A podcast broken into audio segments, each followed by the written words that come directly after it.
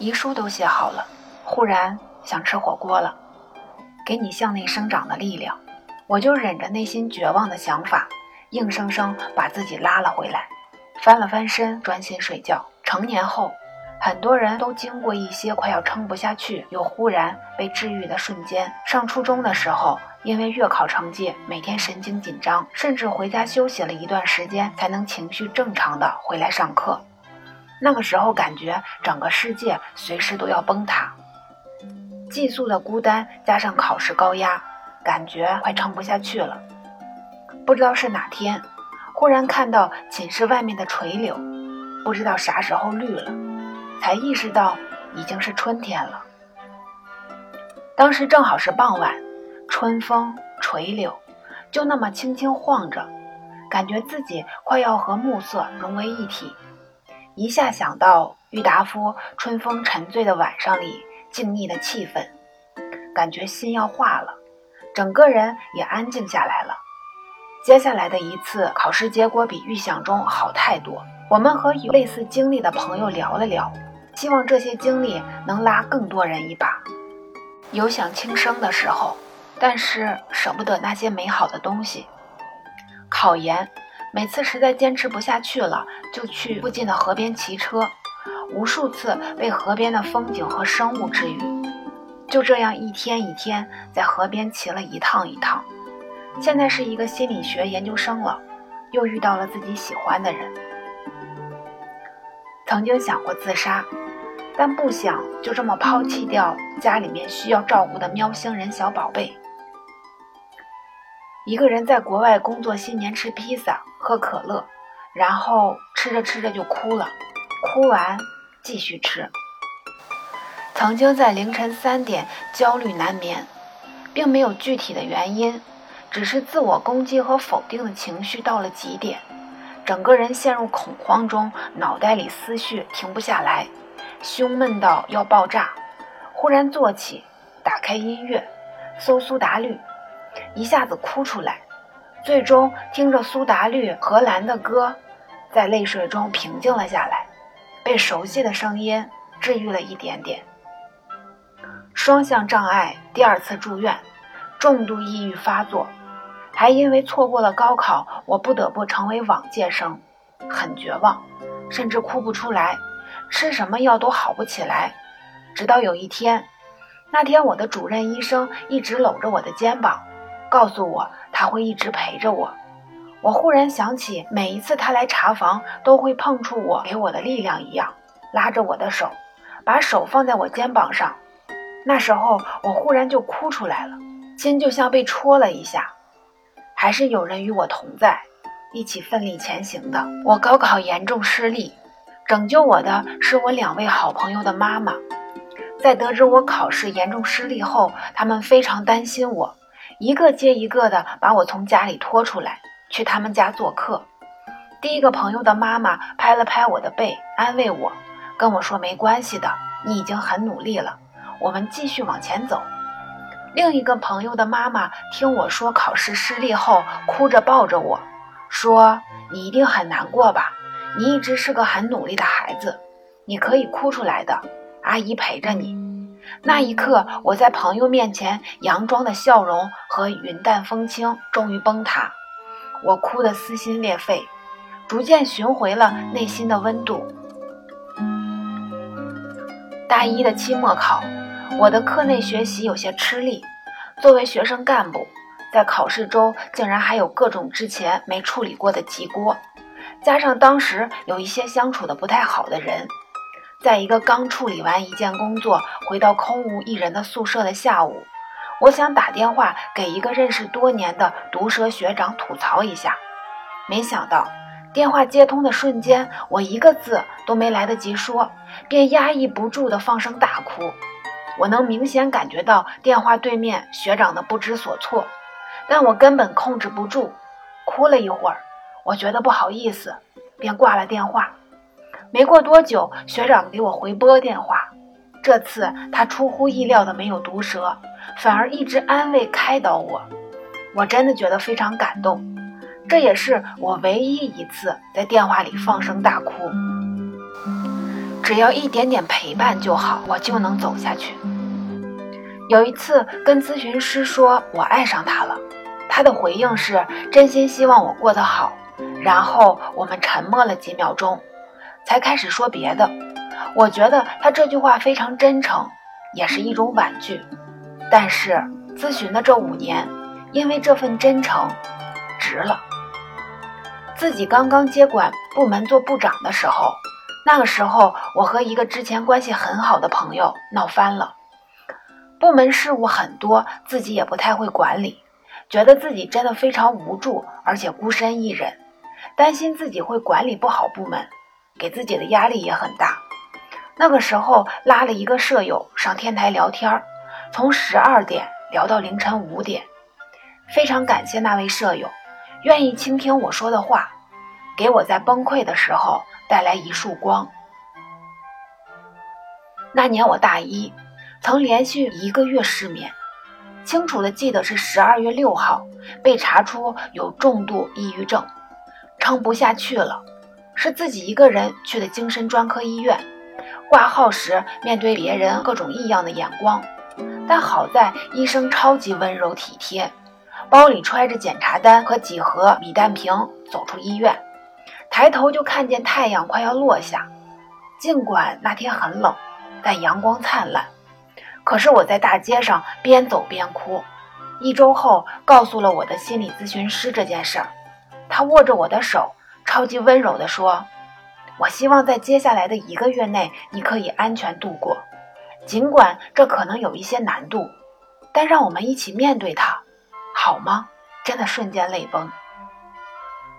有天去学校上班，听到消息，有个学生轻生了，就觉得他好傻，身体健康，充满朝气，充满希望的年龄，为什么会这么想不开？从没感受到生命如此的宝贵和脆弱，开始强迫自己积极乐观的去看待所有的事物。慢慢的，随着时间的流逝，一切就都好转了。大龄女因为想转行，所以考了研究生，可今年投暑期实习却颗粒无收，每天刷着招聘网站，同时还要应对高强度的学习。同学们纷纷找到实习，我内心更落寞了。面试机会都少得可怜，偶有几次，最后面试官问到本科毕业时间时，都沉默了。好几周都吃不下饭，也不出门，觉得人生无望，辞掉人人艳羡的工作。现在却连个实习都找不到了。有天偶然下楼，闻到满院的栀子花香，忽然好像回到了人间。不知道为了什么熬夜加班到凌晨三点，走出楼栋后看见深蓝的天空，深夜的凉风习习，感觉自己还活着。和初恋分手以后，每天浑浑噩噩。一天晚上，舍友们都睡熟了，只有我躺在床上，拉着窗帘的窗户，月光透过窗帘模糊的照进来。我看着看着，忽然鼻子一酸，当时脑子里什么都没想，心里也空荡荡的，眼睛好像自己就哭了出来，整个人有种濒临崩溃、陷入悬崖一去不复返的感觉。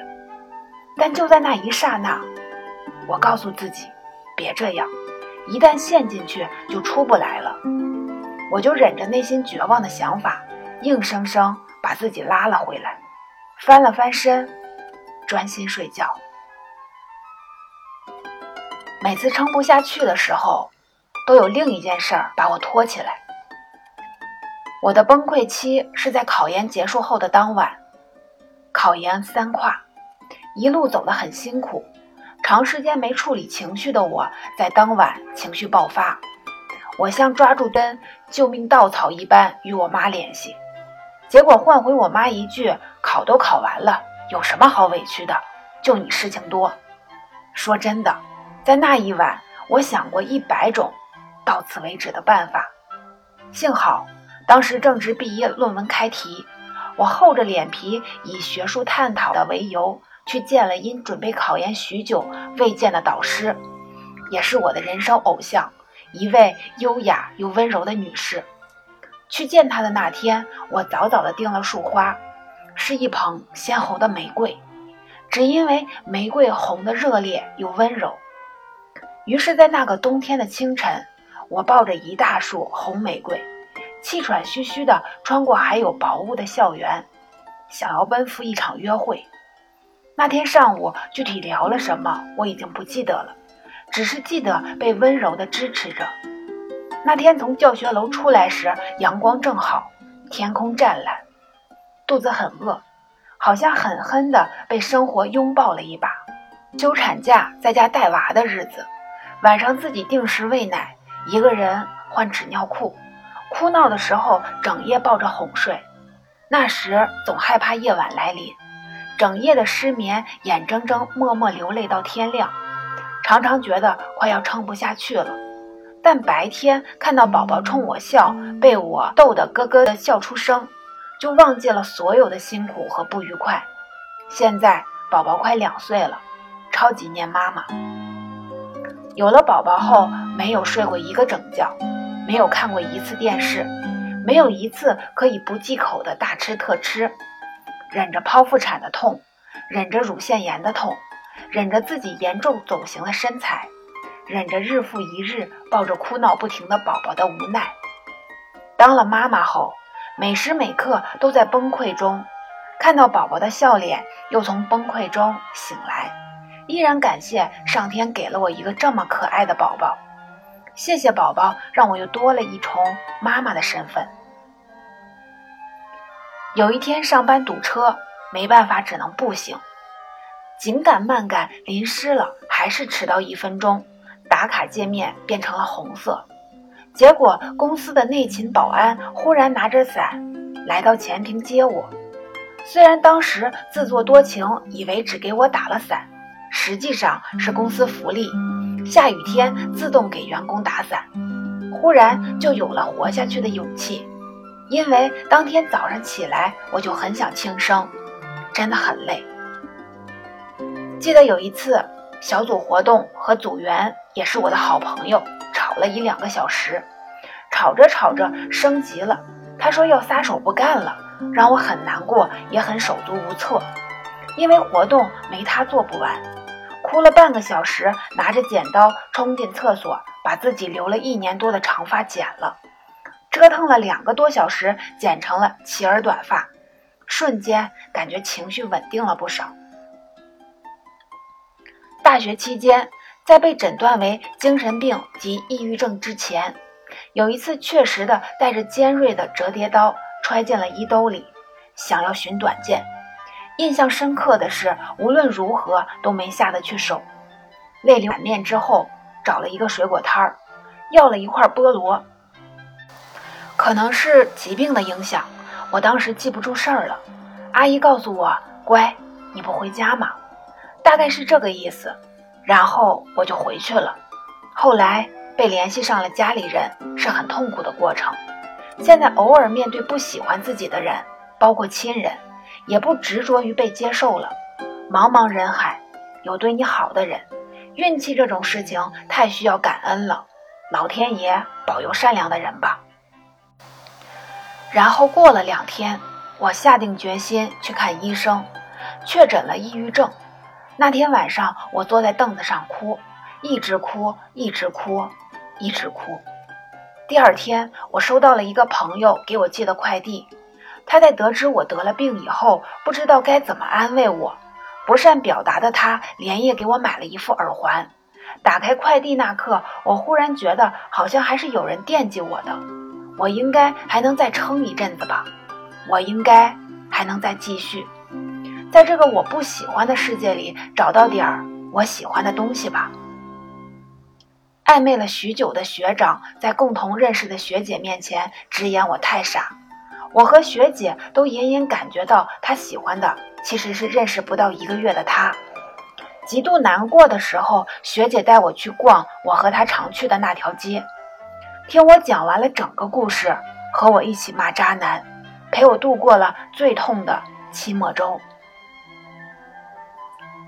终于看到希望的时候，感觉一切都值了。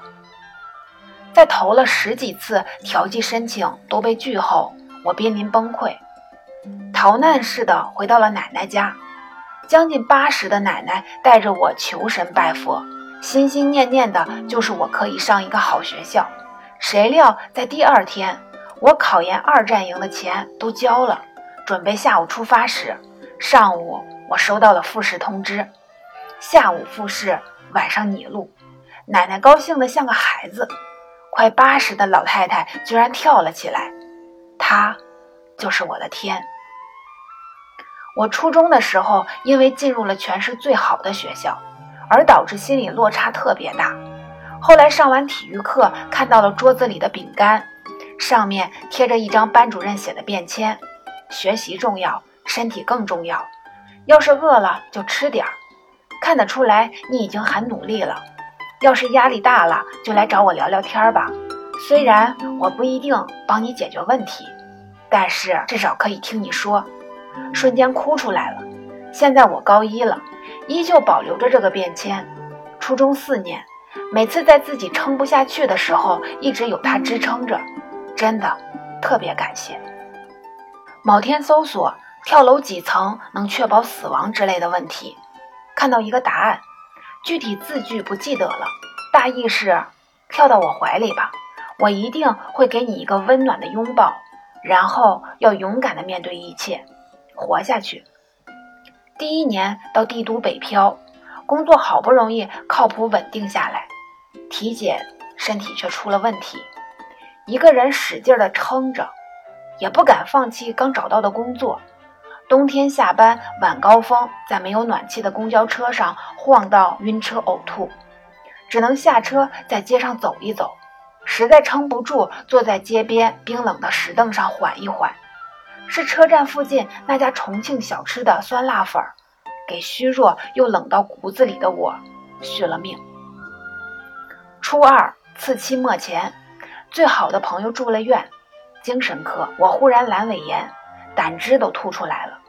后来住院做了手术，但是两个住在不同医院的人打着电话讲窗外云彩的时候，希望阳光永远亮得发白，希望时间。就这样延续下去，直到永远。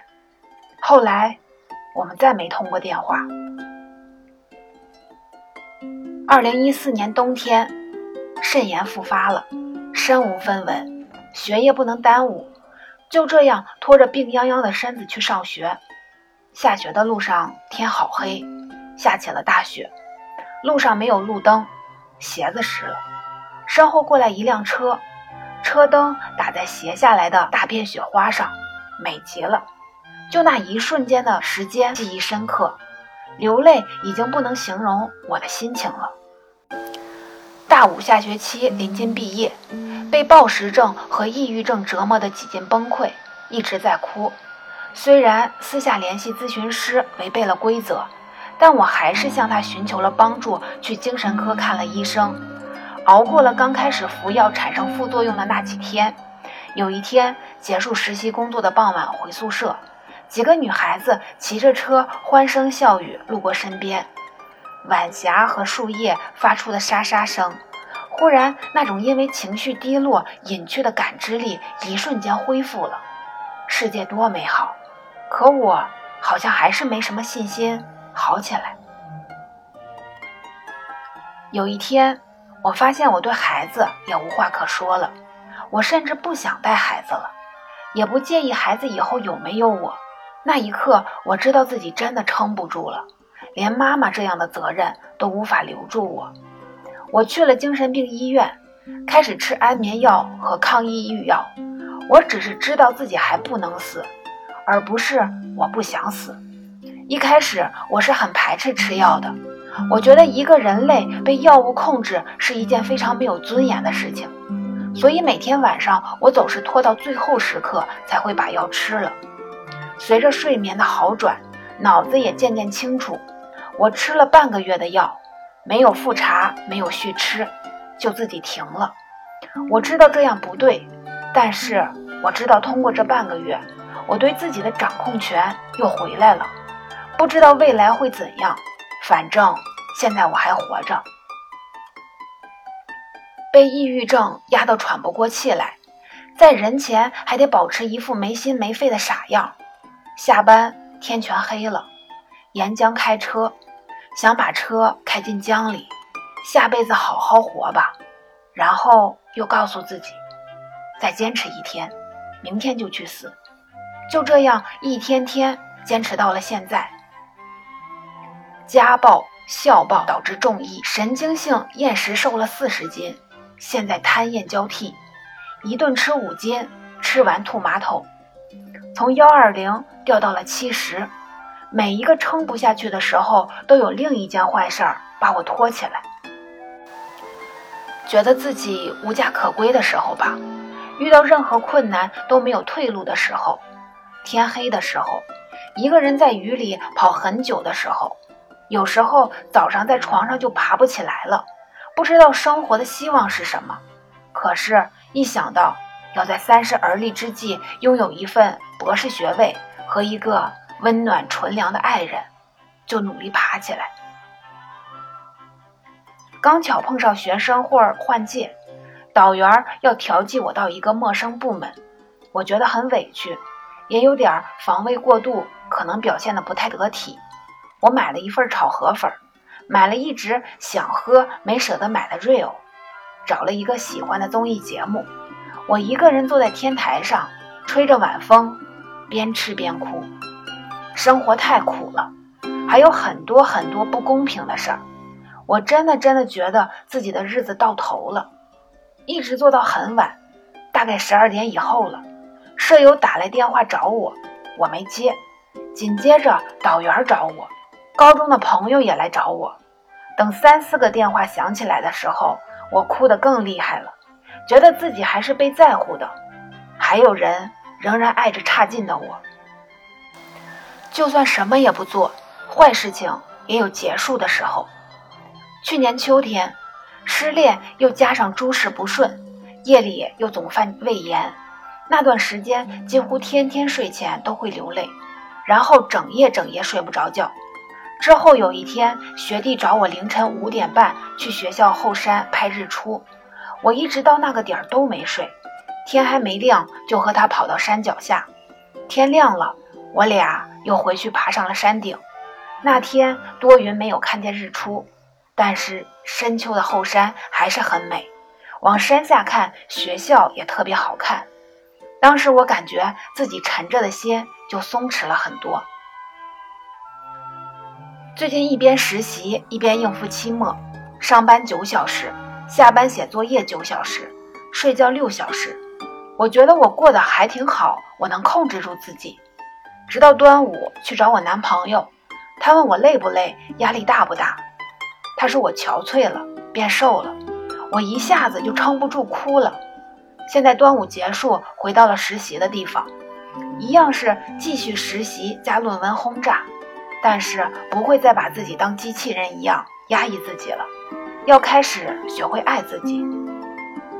就是刚刚吧，还有九天高考的晚上，下了生物课头疼到炸裂，心里想着刚刚老师讲的知识，想着明天的周测，想着九天后的高考。晚风夹着下过雨潮湿的味道裹着我往家走，忽然有点想哭，有点想放弃。慢吞吞的一步一挪，最后还是深呼吸，调整情绪，加快步伐回了家。现在准备背英语单词了。辞掉工作后，准备考香港研究生的那段时间，是我长这么大来最难受、最漫长的一段时间。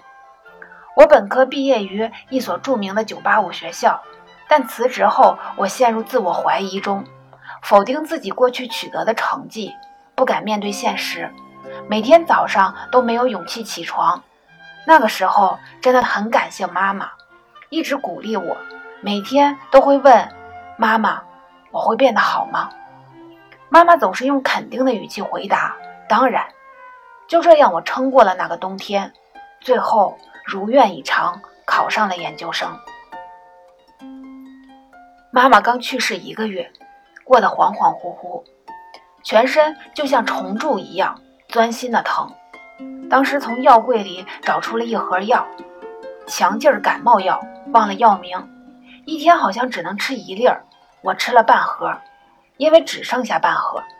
想着就算不死，也应该能和我妈承受一样的痛苦。母亲因病去世，然后什么都没有发生，可能过期了吧。但是我忽然明白了，一个人知道自己将死的感受，是多么孤独恐慌。从那之后，我决定好好活下去。现在感觉生活中任何的苦都不足为道。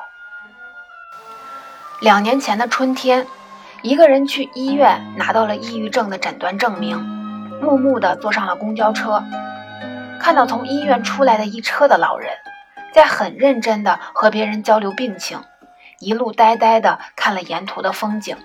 下车时正好风吹过，樱花。洒了我满脸，我在这些瞬间里忽然意识到，生命是什么。被治愈的瞬间，大概就是收到业界大佬的微信，知道自己在事业的进一步发展上还是有机会的，对生活又充满了希望。最撑不下去的时候就是现在，离高考还有一周，但是感觉要复习的东西怎么也看不完，写不完。无论怎么准备，都觉得不够充分，而高考已经近在眼前了。不过，支撑我撑下去的原因也是如此。一周以后，我就不用刷题，不用背书了。无论我想或是不想，生活总会催着我向前走。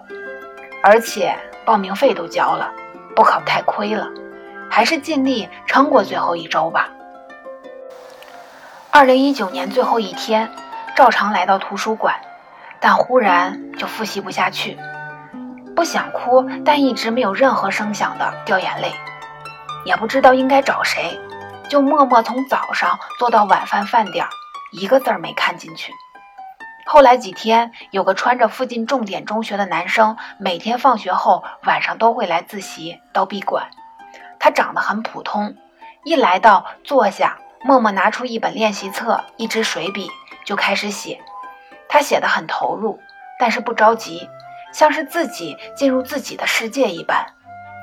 有时有认识的同学也来了，拍拍他，坐他旁边，他就羞涩笑一下，应两句。他同学玩手机，他接着写他的。他没有五颜六色的记号笔，没有摆出任何其他东西，就是一支笔，一本练习册，他就进入了他自己的学习世界里。每天都是全套校服，最简单的回力鞋，黑色书包，左手握笔，全神贯注盯着他写的东西。我每次学不下去，我就会看着他，感觉学习其实是一件很舒服的事情，一个很自由的空间。我实在筹不到学费了，和我的朋友以及男友说了事情，想解决困境。他们首先是转了钱给我，让我解决物质方面的问题，然后也不限定还钱的时间，让我压力不要大。他们会一直在我身后做后援，然后就是疏导我的情绪，告诉我身体上的问题都是可以调节、可以解决的，钱是可以解决的，眼前的困境都是一时的，总可以跨过去的。仔细想想，是靠着一位美食博主的美食博客撑过来的。看着美食，会让我自己不觉得想吃东西，有了对食物的向往，对生活也就不那么绝望了。在国外高中，临近高考和申请大学的水深火热，是最后几天放假自学的时候，从早到晚头昏脑胀，中午哭累了，下午接着做题。我给朋友发微信，有没有甜的东西吃？后来半夜十一点多，他陪我坐在宿舍楼下的长椅上，我抱着他的抱枕，吃着他带下来的葡萄和巧克力，靠着他。他说我的声音是哑的，但我好像觉得白天什么都没发生过一样。一年前，想着换个工作环境，换个生活环境。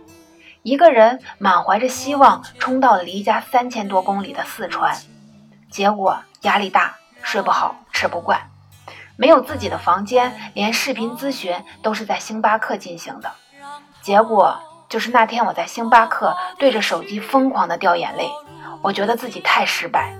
工作两年没有自己的生活，怎么努力都还是难过。后来出了门，给我爸爸打电话，边打边哭。爸爸说：“回来吧，工作不要了。爸希望你开心。哪个成年人还没想过放弃的时候？不过是一次次赌气说要放弃，一边想着一了百了。第二天又不知道哪里冒出来了当小强的勇气。有段时间我情绪特别差。”但是就很好奇音乐 A P P 的每日推荐是什么歌，听了今天的就好奇明天给我推什么，每天好像就有了这么一个小盼头，心情竟然也舒缓了很多。中岛美嘉有一句歌词形容过类似的感觉，我也曾想过一了百了，因为还未曾与你相遇，因为有你这样的人，让我稍稍喜欢上了这个世界。因为有你这样的人存在，让我对世界有了些许期待。无数次想过一走了之的人，最后又没走的人，都是软弱和贪心的。软弱到不敢放弃火锅和酸辣粉，贪图着明年的樱花，被菠萝油、火锅、烤串儿勾住的胃，被一首情歌打动，被朋友的一句话告慰。过了一个春天。还想再过一个春天，到最后我们被自己的软弱和贪心救了，想着再撑撑，一下撑到了现在。或许某个瞬间你会和我一样，陷入混乱、恐惧之中，每天不断自责，仿佛看不到明天。但是不到明天，就永远不会知道发生什么。或许你需要的只是一次鼓励。父母和朋友的一次安慰，但是情绪波动比较大，甚至产生自杀念头的时候，最好还是选择心理咨询。很多人练习了很久，就是为了拉你一把。比如专业的心理咨询师，要相信还是有很多人愿意拉你一把的，并且求助也没什么可羞耻的。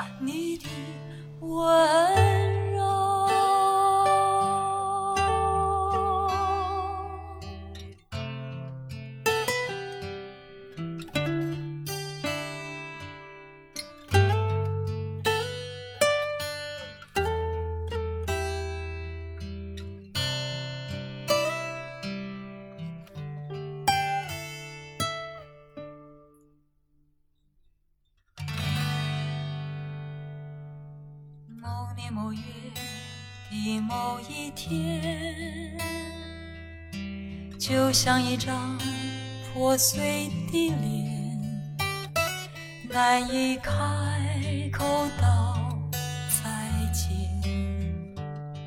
就让一切走远。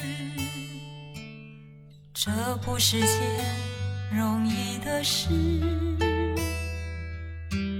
我们却都没有哭泣，让它淡淡的来，让它好好的去。到如今，年复一年，我不能停止怀念，怀念你，怀念从前。但愿那海风再起，只为那浪花的手，恰似你的温柔。